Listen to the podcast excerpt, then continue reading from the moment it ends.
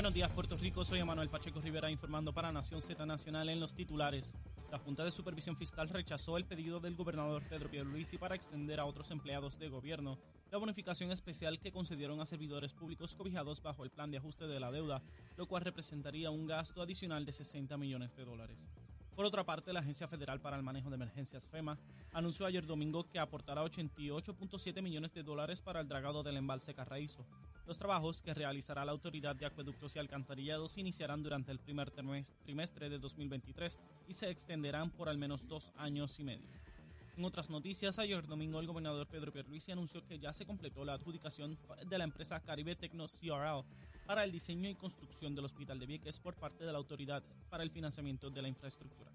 Hasta aquí los titulares, les informó Emanuel Pacheco Rivera. Yo les espero en mi próxima intervención aquí en Nación Z Nacional, que usted sintoniza por la emisora nacional de la salsa Z93. Sin pelos en la lengua. Es esa otra cultura, la cultura de la violencia, donde ver asesinar a alguien es algo muy sencillo. Leo, Leo Díaz en Nación Z Nacional por Z93. Estamos, seguimos aquí en Nación Z Nacional. Mire, mire, mire en pantalla, mire esa columna de fuego, mire esa llamarada.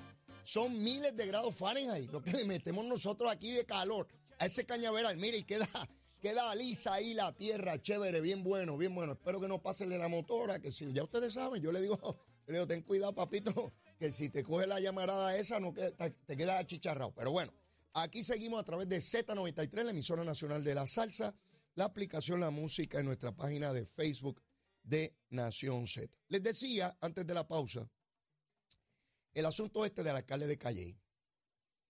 Yo trato de explicarme o buscar o encontrar alguna explicación a la prepotencia que adquieren funcionarios públicos con la, la longevidad en los puestos, al tiempo que llevan en ellos. Les he dicho en infinidad de ocasiones, cómo he visto la transformación de funcionarios después que llevan mucho tiempo en las posiciones. Se creen dueños de ellas y piensan que son inmunes a cualquier señalamiento o crítica y que ellos pueden hacer lo que les dé la gana. Lo he visto en gente de todos los partidos. No tiene que ver con partidos, tiene que ver con el carácter de las personas. Y yo escuchaba al alcalde de Calle el viernes, como si nada ocurriera, explicando que él hizo una declaración jurada, que no hay nadie legal, que refirió al Contralor y a Justicia para que lo investiguen, y que no hay ningún problema en que él expropie casas en Calle, o sea, el municipio es propiedad, esto es del municipio, y después él compra la propiedad que es propio yo me preguntaba, ¿cuán, cuán fresco uno puede ser? Mire, yo, yo trato de imaginarme, yo alcalde, que aspiré a la alcaldía de San Juan, hubiese salido electo, expropiaba casas en San Juan y yo las compraba. ¿Qué ustedes creen que estaría pasando en Puerto Rico si yo hubiese hecho eso? Vamos.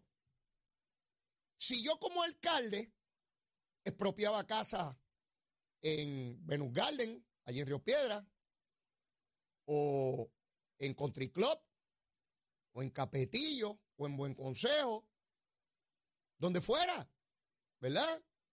En Puerto Nuevo, en Santurce, en Condado, en el Viejo San Juan. Si el municipio de San Juan y Leito Díaz fuera el alcalde, y yo comprara las propiedades que el municipio expropió, ¿qué ustedes creen que estaría pasando en Puerto Rico? ¿Me merecería o habría algún titular, alguna primera plana, algún sondeo? Esto es un descaro de marca mayor. Y yo quiero saber qué piensa el liderato del Partido Popular sobre esto. José Luis Dalmao, presidente del Partido Popular y presidente del Senado, él cree que lo que hace el alcalde de Calle está bien. Sin titubeo, sin tonterías ni generalidades y buscar, decir estoy a favor o estoy en contra.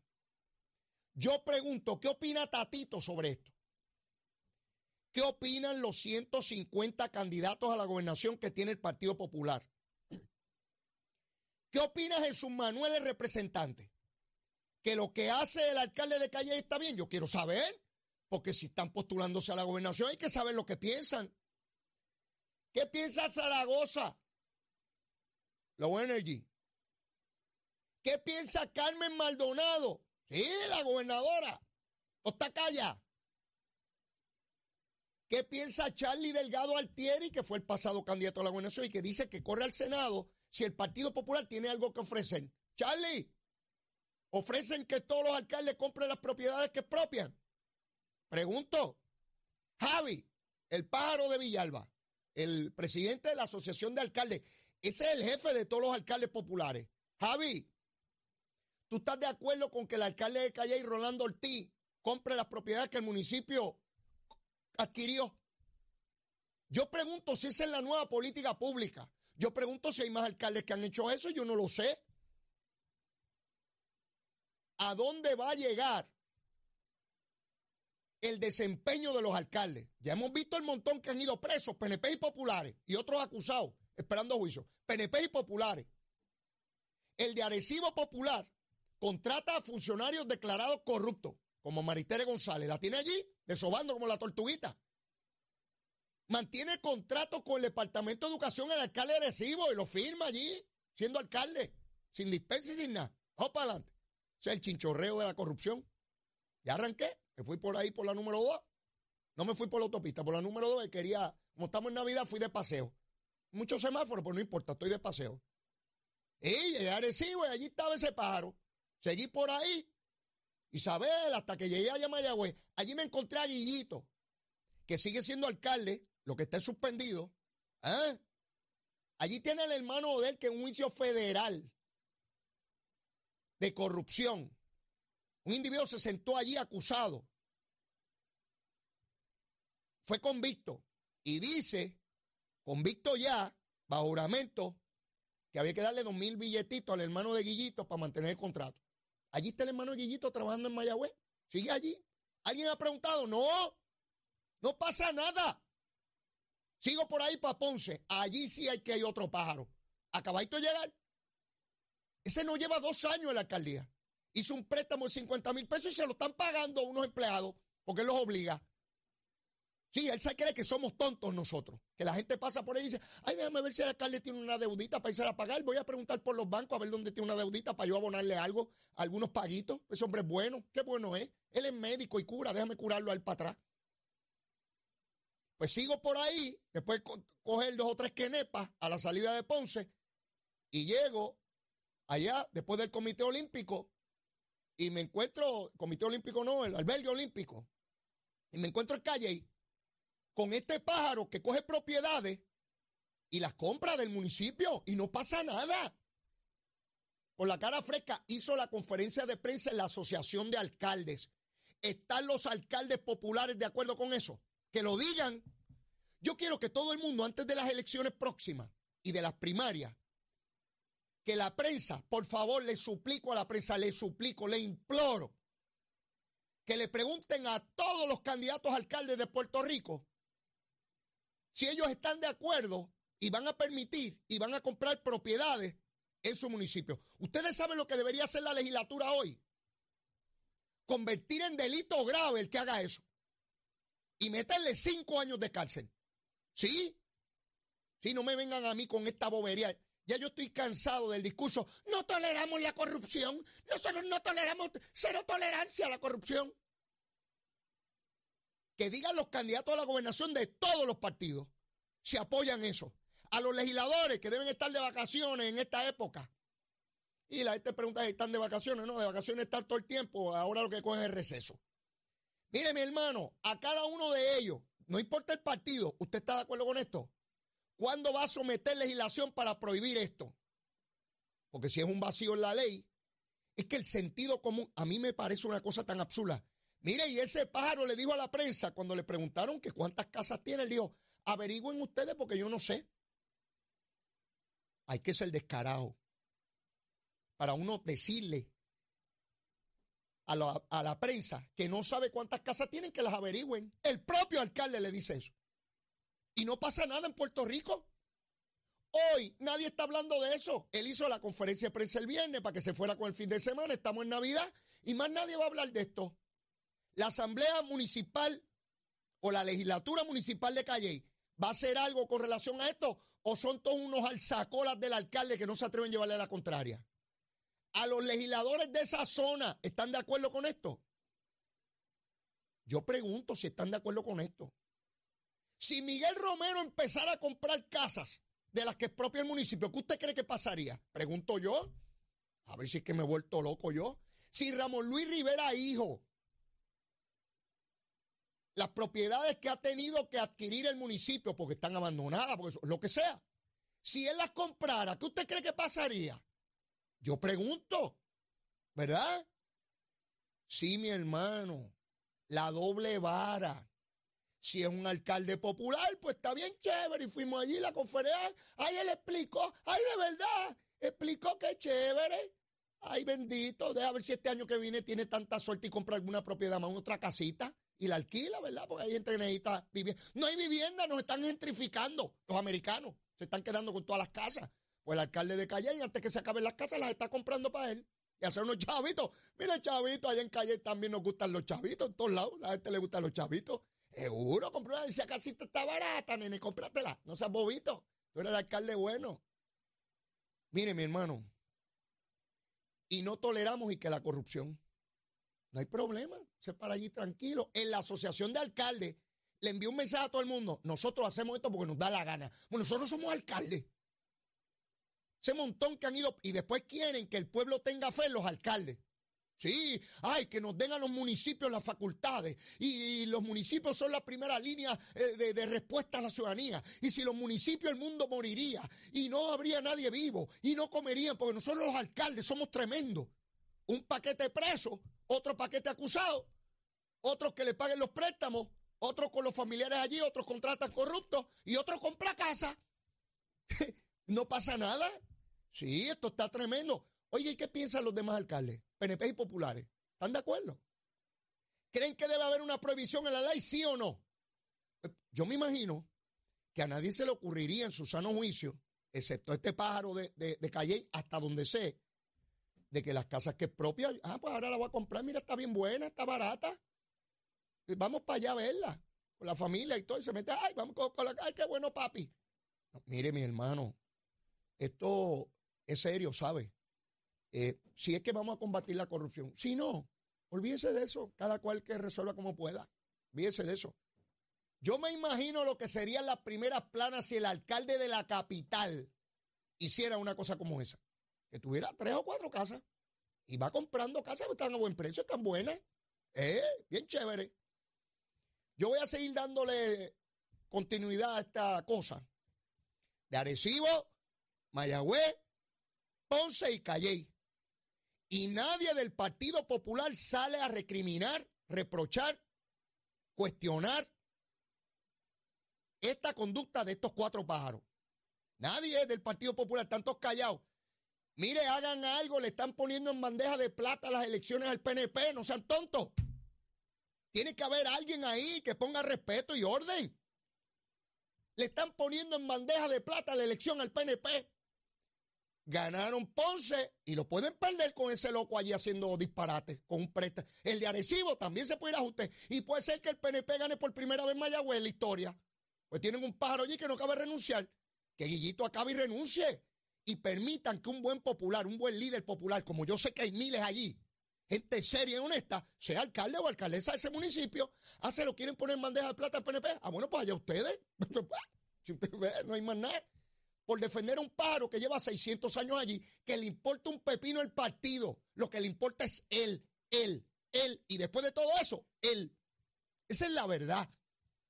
Pero hay una gente que son sagrados en los partidos, no hay quien los toque. Oh, oh. Nadie es indispensable. De indispensable está lleno el cementerio. Nadie es indispensable. Y quiero tocar un tema que tiene que ver con esta discusión de quién es puertorriqueño o no. que me parece una, una chiquillada. Y voy a citar al licenciado José Rodríguez Suárez, buen amigo, persona brillante, tengo un gran respeto por él y admiración. Y escribí ayer en un tuit lo siguiente, y cito, es bueno que hablemos de puertorriqueñidad, porque si se puede ser puertorriqueño en el estado de New York, podremos seguir siendo puertorriqueños en el estado de Puerto Rico. Pero también es preciso hablar de mezquindad, de negarnos a quienes residimos en Puerto Rico lo que ellos tienen en New York. Eso sí es una discusión importante. No quién es puertorriqueño o no. Es si hay puertorriqueños en New York que no pierden la puertorriqueñidad, que llevan décadas allí, sus hijos, sus nietos, bisnietos, tataranietos y chornos, y siguen siendo puertorriqueños, ¿verdad? ¿Por qué habrían de dejar de ser puertorriqueños los que vivimos aquí bajo la estadidad? ¿Verdad que no? A tono con eso, en los resultados del censo están señalando, mire, eh, en el año 1980, hace 42 años, solamente se identificaban en el censo 23 millones de hispanos. ¿Ustedes saben cuántos se identifican hacia ahora? 68 millones. Mire todo lo que ha crecido la comunidad hispana.